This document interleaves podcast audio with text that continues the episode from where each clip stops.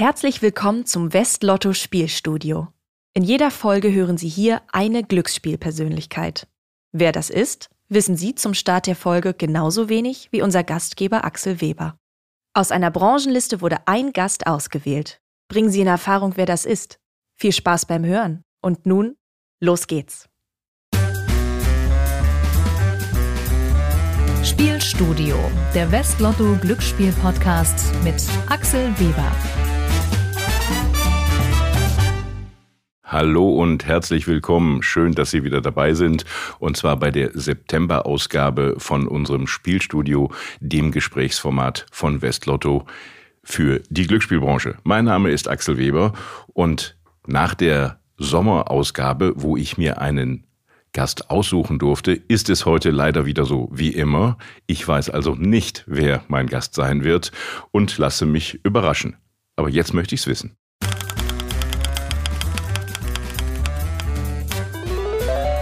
Tobias Heyer. Unser heutiger Gast ist Diplompsychologe, wissenschaftlicher Mitarbeiter und Experte für Glücksspielsucht an der Uni Bremen und von seiner Arbeit besonders begeistert, wenn Forschungsergebnisse nicht zwingend den Erwartungen entsprechen. Unser Gast forscht zur Glücksspielsucht. Diese ist seit 2001 als Krankheit anerkannt und zwar als eigenständiges Krankheitsbild innerhalb der psychischen Störungen. Bei seiner wissenschaftlichen Arbeit zur Glücksspielsucht bezieht der promovierte Psychologe medizinische, aber auch weitere Faktoren mit ein. Soziale, ökonomische, juristische und gesundheitswissenschaftliche. Im Kern geht es dabei darum, wie gesellschaftliche Verhältnisse gestaltet sein müssen, damit die mit Glücksspielen assoziierten Risiken und Suchtgefahren minimiert werden können. Für den gebürtigen Bremer ist seine Forschung kein theoretischer Selbstzweck sondern er will damit konkrete und evidenzbasierte Vorschläge für den Jugend- und Spielerschutz liefern. Dazu sind von ihm auch schon zahlreiche Publikationen erschienen. Tobias Heyer sagt über das Glücksspiel, erstens macht es Spaß, solange es in Maßen nachgefragt wird, und zweitens gibt es immer einen sicheren Gewinner, nämlich den Anbieter. Willkommen im Spielstudio, Tobias Heyer, Experte für Glücksspielsucht an der Uni Bremen. Hallo, Herr Dr. Heyer, ich grüße Sie ganz herzlich bei uns im Spielstudio. Guten Morgen aus Bremen. Herr Heyer, es reizt natürlich sofort mit der ersten Frage anzufangen, die sich nicht um Sucht dreht, äh, sondern die ganz was Persönliches ist. Was verbinden Sie denn eigentlich mit Glücksspiel, beziehungsweise spielen Sie selbst? Zunächst mal ist es mein Lebensunterhalt hier in der Forschung seit äh, über 20 Jahren mittlerweile. Das heißt, ich verdiene tatsächlich auch mein Geld mit Glücksspielen, mit der Glücksspielsucht, allerdings ähm, vielleicht nicht so wie Sie oder wie die Glücksspielanbieter. Und natürlich spiele ich auch selbst. Ähm, die Anmoderation hat mir sehr gut gefallen, denn ich glaube, es wurde deutlich, dass wir sehr anwendungsorientiert forschen. Und so mein Grundsatz ist, die Spielmedien, über die ich mich auslasse, die ich beforsche, probiere ich alle selbst aus. Ähm, also Sie sehen mich hin und wieder in Spielhallen, in Wettvermittlungsstellen, in Online-Casinos, selten an Lottoannahmestellen, weil die Produkte sind ja mehr oder weniger ähm, gleichbleibend. Aber das ist schon mein Anspruch ähm, in der Forschung auch zu wissen, worüber ich forsche. Lassen wir die Forschung noch mal ein Stückchen auf der Seite. Glücksspiel hat doch auch was mit Glück oder eben auch mit Unglück zu tun. Befassen Sie sich damit auch? Unglück oder Glück? Naja, es gibt zahlreiche Forschungserkenntnisse aus der Glücksforschung, nicht Glücksspiel oder Glücksspielsuchtforschung, die natürlich von Interesse sind. Ähm, wir haben jetzt ähm, sicherlich auch eine ökonomische Krisensituation global und da stellt sich beispielsweise die Frage, ob Personen welche Personengruppen im Speziellen ähm, vielleicht dann häufiger zocken, vielleicht häufiger Lotto spielen oder eben seltener äh, zocken, weil sie die entsprechenden finanziellen Ressourcen nicht mehr haben. Und Glücksforschung und Glücksspielforschung gehen oftmals Hand in Hand. Und diese Erkenntnisse nehmen wir natürlich auch bei unserer Forschung hinzu. Aber im Kern dreht es sich natürlich um Glücksspiele und äh, Glücksspielsucht bei mir. Sehen Sie sich also mehr als Glücksspielsuchtforscher als als Glücksspielforscher? Glaube, das ist nicht zu trennen. Ähm, Spielverhalten äh, siedelt sich auf einem Kontinuum an. Es gibt übrigens die Mehrheit der Bevölkerung, die äh, bezogen auf die vergangenen zwölf Monate, das ist immer so unser zeitliches Referenzkriterium, überhaupt gar nicht am Glücksspiel teilnimmt. Die Norm ist also überhaupt nicht zu zocken. Äh, und beim restlichen Drittel reicht das von punktuellen Spielteilnahmen über regelmäßiges äh, Spielverhalten, riskantes, problematisches hin bis zur Sucht. Das heißt also, wenn wir über Glücksspiel oder Glücksspielsuchtforschung reden, dann muss ich natürlich zwangsläufig auch das ganze Kontinuum betrachten und nicht aus dem Blick verlieren. Viele Menschen spielen ja, Sie haben das gerade gesagt, ohne problematisches Spielverhalten auszuprägen oder gar süchtig zu werden. Und andere haben Probleme damit. Warum können manche Menschen aus Ihrer Sicht mit dem Spiel besser umgehen als andere? Wir, wir gehen immer von der sogenannten Suchttrias aus. Ähm, da gibt es so drei Faktorenbündel. Dann können Sie Merkmale benennen, die risikoerhöhend wirken. Es gibt äh, schlichtweg kaum valide Forschungsbefunde zu kausalen Risikofaktoren. Das heißt, ähm, ursächlich für die Glücksspielsucht verantwortliche Faktoren. Generell ist es ohnehin immer ein Bündel an biopsychosozialen ähm, Risiken, die wirken auf einen Menschen. Und da gibt es sicherlich auf der Ebene der Person ähm, gewisse Faktoren, Persönlichkeitseigenschaften, die zum Teil auch genetisch übertragen werden, übermittelt werden, die das Risiko erhöhen. Eine hohe Impulsivität, also das Verhalten so auszurichten, dass man sofort ohne Aufschub nach Bedürfnisbefriedigung strebt, äh, Sensationssuche, aber auch das Fehlen von angemessenen Strategien im Umgang mit Stress. Also dann werden die Stressoren nicht adäquat bearbeitet, sondern es wird zum Alkohol, ähm, zum Joint oder halt zum Glücksspiel gegriffen, um, um diese Stimmungslagen ähm, im wahrsten Sinne des Wortes wegzudrücken, in unserem Fall beim Automatenspiel. Dann gibt es Faktoren, die ähm, in der Umgebung angesiedelt sind. Das hängt beispielsweise von gesellschaftlichen Einstellungen, Normen und Werten zum Glücksspiel ab und hört da damit auf, ob meine Peer Group, ob meine Bezugsgruppe zockt. Ähm, wir kennen das gerade aktuell aus der Befundlage zu Sportwetten. In Sportvereinen wird natürlich viel gespielt, viele Sportwetten platziert. Und wenn das dort die Norm darstellt, dann ist der Zugang für mich zu, zu Sportwetten hier ähm, leichter. Aber, und diese Säule dürfen wir auch nicht vergessen, das dritte Merkmalsbündel, das sind Eigenschaften, die ähm, mit konkreten Glücksspielangeboten assoziiert ist. Und hier können wir die Suchtpotenziale der verschiedenen Spielformen ebenfalls auf ein Kontinuum anordnen. Und ähm, das hängt dann im Wesentlichen mit Game Design-Elementen, mit den konkreten Veranstaltungsmerkmalen zusammen. Und das müssen wir immer äh, als Gesamtpaket betrachten. Und dann können wir Aussagen, Wahrscheinlichkeitsaussagen treffen, warum eine Person eher gefährdet ist, die andere vielleicht nicht. Herr Heyer, Sie haben angesprochen gerade das Suchtpotenzial der Spielform. Das ist unterschiedlich, sagen Sie. Es gibt ja auch das Vulnerabilitätsrisikomodell, das eigentlich die Entstehung von problematischem Glücksspiel etwas anders herleitet. Da sind Sie kein Freund von oder wie setzen Sie sich damit auseinander? Naja, dieses Modell impliziert ja schon, dass der Schwerpunkt der ähm, Genese einer Glücksspielsucht beim Individuum und den entsprechenden Vulnerabilitäten gesucht wird. Und das ist mir zu einseitig, zu eng. Ähm, wir dürfen soziale, gesellschaftliche Faktoren nicht außer Acht lassen und natürlich auch nicht die äh, Game Design Elemente der entsprechenden Glücksspielform. Deswegen glaube ich, dass dieses Vulnerabilitätsmodell, ich drücke mich jetzt etwas verkürzt aus, zu kurz greift, um Sucht vollständig zu erklären. Gesellschaftliche Faktoren ist ein weiteres Stichwort. Sie sind ja jetzt beauftragt für die Evaluation des Glücksspielstaatsvertrages. Ein paar der gesellschaftlichen Faktoren, der, äh, die einwirken auf den Spieler zu untersuchen. Erzählen Sie uns doch da mal ein bisschen was von. Ja, ich muss das hier ein bisschen einschränken. Ich bin natürlich nicht verantwortlich, das große Ganze, also den Glücksspielstaatsvertrag, wissenschaftlich bezüglich der Vor- und Nachteile zu untersuchen. Das steht mir nicht zu, sondern ich ähm, fokussiere mich auf einen Teilaspekt des Glücksspielstaatsvertrages, und zwar die neu eingeführten Online-Glücksspielangebote und hier vor allen Dingen die Game-Design-Elemente, die ähm, im Sinne des Spielerschutzes greifen sollten. Und wir Unsere Aufgabe ist es hier an der Uni in Bremen zu überprüfen, ähm, welche Maßnahmen sind zielführend im Sinne der Suchtprävention, welche haben positive Effekte, aber auch gibt es Maßnahmen, die vielleicht äh, kontraproduktiv sind. Wir sprechen dann von iatrogenen Effekten, die also nicht gewünschte Effekte hervorrufen. Und dann stellt sich dann die Frage, wo eventuell nachgebessert werden muss. Game Design ist also ein äh, Schwerpunkt dessen, was Sie untersuchen.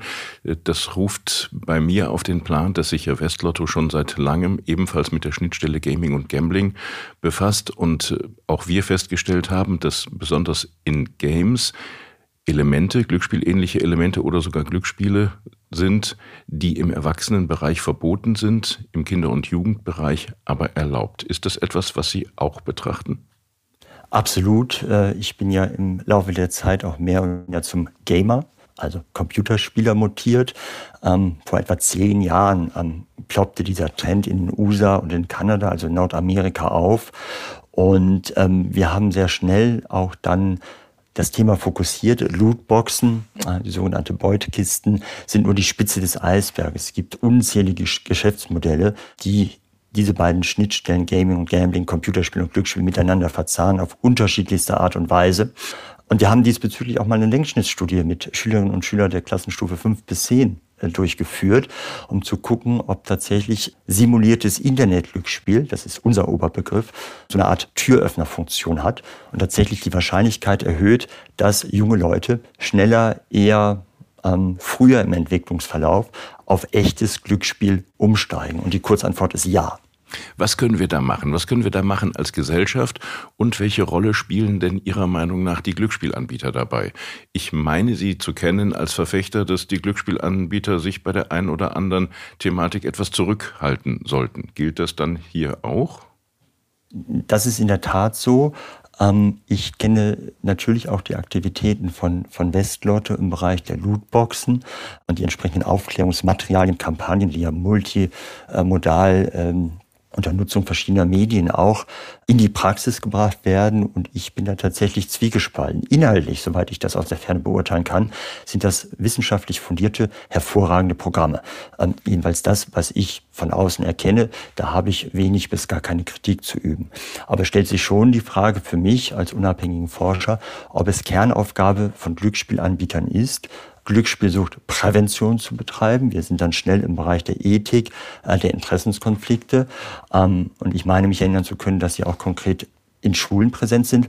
Und wenn ja eine Analogie erlaubt ist, also wenn der Deutsche Brauerverband äh, oder Deutscher Brauerbund heißt es, glaube ich, äh, in Schulen geht und vor Whiskykonsum oder Wodka-Konsum warnt, dann würde ich zumindest auch kritisch die Augenbrauen heben. Und das ist so, so für mich der Vergleich, äh, wo ich denke, dass eigentlich für die Prävention andere Player geeigneter sind, beziehungsweise das Kerngeschäft äh, von anderen Playern äh, sein sollte. Da muss ich sich doch mal eine Einladung an Sie aussprechen, sich Gerne. eines der Smartcamps, die wir äh, unterstützen und fördern, mal anzusehen. Dann werden Sie feststellen, dass wir als Glücksspielanbieter von Festlotto dort in Schulen nicht präsent sind, weil wir durchaus unsere Verantwortung in diesem Bereich sehen. Wir sind diejenigen, die das inhaltlich befördern, weil wir es eben auch finanziell fördern, weil wir glauben, dass es richtig ist, Prävention mit zu unterstützen. Ich persönlich glaube auch, das ist nicht nur eine gesamtgesellschaftliche Aufgabe oder andersrum, wenn es eine gesamtgesellschaftliche Aufgabe ist, ist es auch immer eine Aufgabe und Verpflichtung der Wirtschaft und der Unternehmen. Aber ich lade Sie sehr gerne ein, kommen Sie mal zu so einem Camp, denn wir sind ja weder diejenigen, die da vor der Klasse stehen, noch sind wir diejenigen, äh, die eine, irgendeine Absenderkennung auf Materialien haben. Wir glauben eben, es geht um die Inhalte und genauso arbeiten wir da auch. Vielleicht revidieren Sie dann Ihre Meinung etwas. Ich, ich nehme die Einladung natürlich äh, gerne an. Sie wissen, dass ich gerne auch im Dialog, im konstruktiv äh, kritischen Dialog bin meine mich aber an äh, Banner erinnern zu können oder Stellwände, wo, wo ein Logo von Lotto drauf war, aber ich will mich jetzt auch an dieser Stelle nicht, nicht mit Ihnen streiten. Wir streiten gar nicht. Wir leben ja vom Diskurs, äh, damit sich auch das Ganze weiterentwickelt. Weiterentwicklung würde für mich auch heißen, dass wenn wir immer stärker unter dem Stichwort Digitalisierung sehen, wie sich Glücksspiel verändert, muss man dann nicht auch genau an den digitalen Schaltstellen, will ich es mal nennen, ansetzen? Also meine Frage geht dahin, was erwarten Sie, wie sich eigentlich der Glücksspielsektor weiter digitalisiert und was im Rahmen von Prävention müsste man denn äh, da verändern? Also muss nicht ja. auch digital präventiv gearbeitet werden? Absolut, 100% äh, Agreement. Ähm, ich glaube, der Trend in Richtung digitales Glücksspiel, in Richtung Online-Glücksspiel ist seit 15, 20 Jahren zu beobachten, nicht mehr wegzudenken. Selbst in Deutschland, wir sind ja mit der Digitalisierung manchmal nicht so weit vorne, ist es erkennbar, dass immer mehr Menschen online zocken oder zumindest erste Berührungspunkte zum Glücksspiel online generieren oder aber entsprechende Werbung für Glücksspiele wahrnehmen über die Social-Media-Kanäle und Co. Das heißt, ähm, hier muss Prävention und das Hilfesystem auch etwas, etwas genauer hinschauen. Übrigens glaube ich, dass der Trend völlig unabhängig von Regulation ist, ob wir Online-Glücksspiele verbieten oder nach dem Laissez-faire-Prinzip ähm, Konzessionen noch und nöcher ausschütten. Das wird uns die nächsten Jahre und Jahrzehnte begleiten. Ähm, und entsprechend muss Prävention und Hilfesystem darauf reagieren, mit niedrigschwelligen Ansätzen, mit anonymen, leicht zugänglichen Hilfeangeboten. Ich glaube, da gibt es erste zarte ähm, Pflänzlein, die vielversprechend sind, von Online-Chats, Online-Beratung, Messenger-Angebote, ähm, anonyme Selbsttests, die man online äh, durchführen kann. Und ich glaube aber auch auf der anderen Seite, dass online gestützte Prävention und Hilfen niemals den terrestrischen Bereich ersetzen kann, aber intelligent ergänzen. Das wäre so mein Anspruch. Dann müsste sich aber doch noch einiges tun, wenn wir Absolut. betrachten, dass das Hilfesystem, so will ich es mal äh, benennen, doch eigentlich in der Arbeit, die sie tut, ähm, nein, besser, sie sind eigentlich schon völlig überlastet mit dem, was sie tun, weil sich die Hilfesystemangebote ja nicht nur auf Glücksspiel beschränken, sondern auch in der Kumulation verschiedener Probleme äh, und Süchte sich da entsprechend ausdrückt. Warum, nochmal die Frage, warum sind Sie dann so dagegen, dass sich Anbieter oder vielleicht Verbände aus dem Glücksspielbereich ebenfalls da engagieren? Hm, ich glaube, unter dem Strich sind die Interessenskonflikte, die grundsätzlich mit Prävention, Spielerschutz, wenn er denn gelingt, wenn er denn effektiv ausgestaltet ist, ähm, nicht wegzudenken sind. Wir wissen das aus anderen Bereichen. Wenn Sie tatsächlich in Perfektion jetzt das Idealbild, Jugend- und Spielerschutz betreiben würden als Glücksspielanbieter, müssten sie auch zwangsläufig bereit sein, weniger Geld umzusetzen. Ähm, das ist ein Interessenskonflikt, der anders nicht aufzulösen ist. Und ich habe selten Glücksspielanbieter kennengelernt im Diskurs in den letzten 23 Jahren, die gesagt haben, jawohl, 20 ähm, Prozent weniger Umsatz, das finden wir toll. Sehen Sie da den großen Unterschied zwischen den staatlichen Anbietern und einem privaten Glücksspielanbieter? Die klare Antwort von mir ist Jein. Ähm, ja und nein. Auf der einen Seite wissen Sie, dass ich äh, grundsätzlich ein Befürworter bin, im Glücksspielbereich keinen freien Wettbewerb zuzulassen. So wie wir es jetzt im Sportwettenbereich sehen. Das ist ein Hauen und Stechen um, um Kundinnen und Kunden äh, in der Ansprache, in der Bindung. Ähm, das ist ein Aufschaukelungsprozess und aus meiner Sicht rückt das Spielerschutz, Suchtprävention, äh, Jugendschutz immer weiter in den Hintergrund. Deswegen befürworte ich auch im Netz monopolartige Strukturen, einen eng umschriebenen Markt mit einem verantwortungsbewussten äh, Glücksspielangebot. Ähm, das ist so mein Idealbild. Deswegen glaube ich per se, wenn ein Anbieter am Markt tätig ist, dass gewisse, nicht alle, aber gewisse Maßnahmen des Spielerschutzes besser umsetzbar sind. Dann brauchen Sie die ganzen Verzahnungen auch zwischen Anbietern nicht. Da stecken ganz viele Positiveffekte drin. Wenn der Staat sich aber selbst kontrolliert, also Glücksspiele anbietet und gleichzeitig die Kontrollinstanz darstellt, dann funktioniert natürlich auch das monopolartige System nicht mehr. Hier brauchen wir dann immer eine starke, unabhängige Aufsicht, eine starke, unabhängige Kontrollinstanz. Deswegen glaube ich, ja, monopolartige Strukturen wären zielführend für den Spielerschutz. Ähm, ich glaube aber, dass es besser ausgestaltet sein sollte im Bereich der Regulation, als das in Deutschland in der Vergangenheit der Fall war. Da hake ich mal nach. Da hake ich mal nach, ja, weil gerne. die Unterscheidung zwischen privatem Anbieter und staatlichem Anbieter in Anbetracht oder im Hinblick auf die Kontrollmaßnahmen ist doch identisch. Also jeder Anbieter muss ein Sozialkonzept vorlegen, welches genehmigt wird. Äh, Oasis, die Spielersperre oder eben auch äh, Lugas, die präventiven Tools, die gelten doch für alle. Warum machen Sie dann da so einen Unterschied? Naja, ähm, mir ist es übrigens vollkommen egal, ob äh, dieser eine Anbieter ein staatliches oder ein privates Unternehmen ist. Äh, mir geht es eher darum, nicht mehrere Anbieter zuzulassen, weil dann dieser Aufschaukelungsprozess, also dieser Kampf um Kunden und Kundinnen initiiert wird.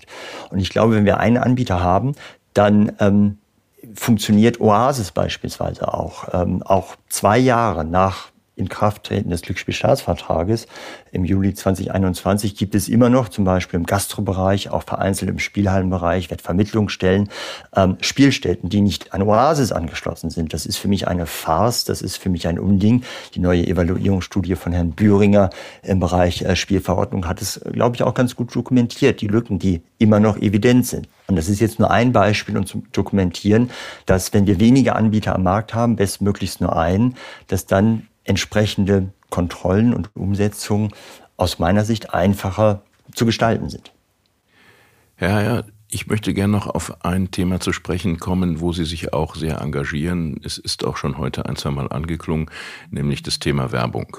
Sie engagieren sich ja sehr stark in dem Bereich Sportwettenwerbung und zwar mit dem Ziel, es ganz zu verbieten. Verstehe ich das richtig? Oder wo geht die Reise Ihrer Meinung nach dahin? Und warum ist es so gekommen?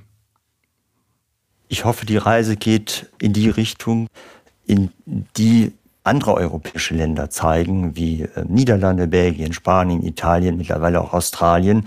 Da haben wir einen gesellschaftlichen Diskurs, dass wir dieses Bombardement, diese Masse an Werbung ähm, einfach nicht brauchen. Und der Impuls für mein Engagement waren einerseits Forschungsbefunde, die aus meiner Sicht eindeutig sind.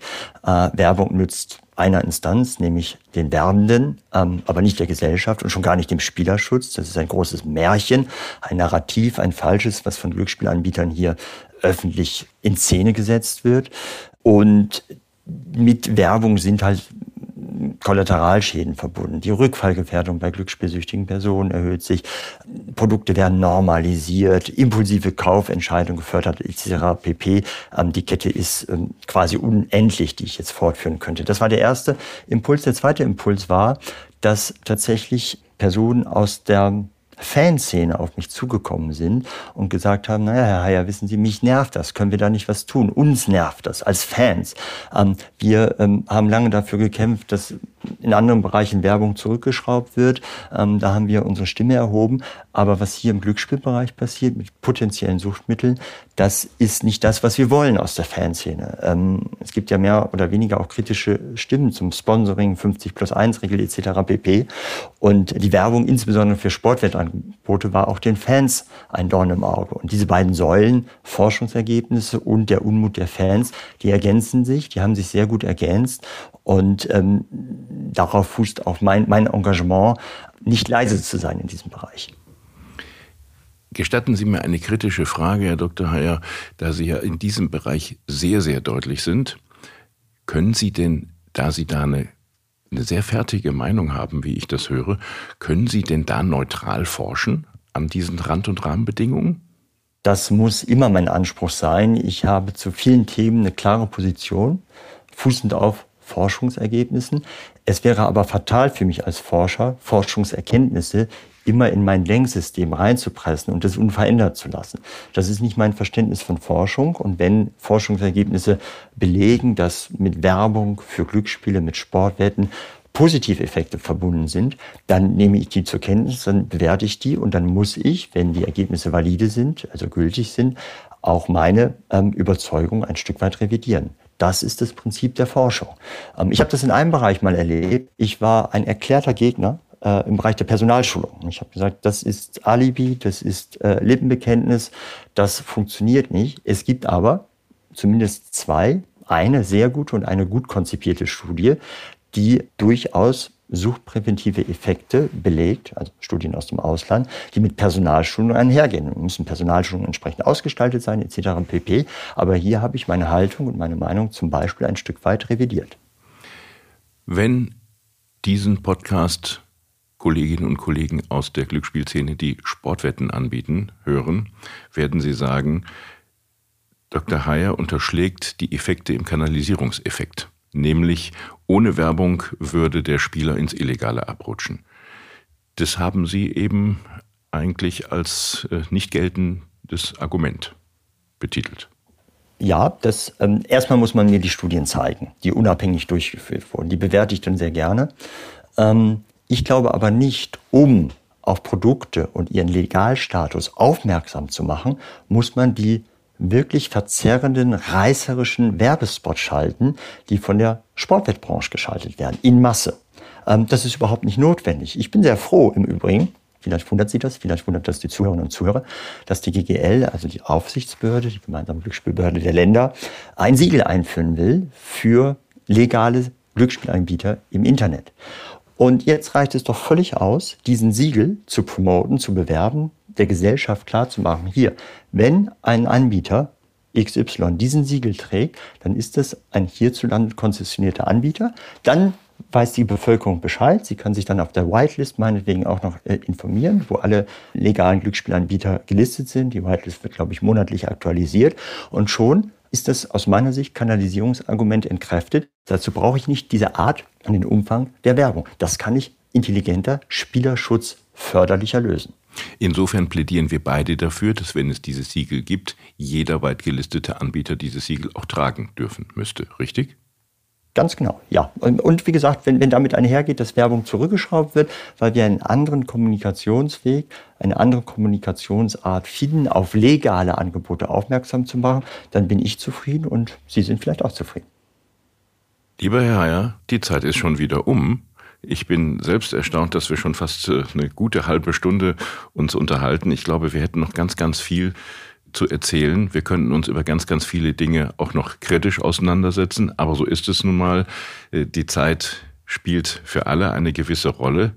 Ich entlasse Sie jedoch nicht, ohne Ihnen noch eine vielleicht etwas spezielle Frage zu stellen. Wäre das Leben ohne Glücksspiel ein besseres, Herr Dr. Heyer? Sehr komplexe Frage. Die Kurzantwort ist nein, aber die Welt ohne reißerisches, ausuferndes Glücksspiel wäre sicherlich besser. Liebe Zuhörerinnen und Zuhörer, Sie haben einen klaren Kompass von Dr. Tobias Heyer gehört zu vielen Punkten, zu Werbung, zu Forschung, zu Neutralität, zu einem Siegel für legale Anbieter und natürlich auch äh, zu den Fragen von Spielsucht und problematischem Spiel. Ich hoffe, es hat Ihnen gefallen. Herr Doktor, ich bedanke mich nochmal ganz recht herzlich bei Ihnen, dass äh, Sie mir Einblicke gewährt haben in Ihre tägliche Arbeit und auch natürlich in das, was Sie leitet. Vielen Dank für die Einladung. Vielen Dank. Liebe Zuhörerinnen und Zuhörer, das war die September-Ausgabe von Spielstudio, unserem Podcast für die Glücksspielbranche. Und ich glaube, heute konnten wir wieder beweisen, dass wir eine Glücksspielpersönlichkeit zu Gast hatten, die die Diskussion anregt und die auch bereit ist, im Diskurs sich Fragen und Antworten zu stellen. Ich hoffe, Sie sind beim nächsten Mal wieder dabei und bis dahin sage ich ein herzliches Glück auf.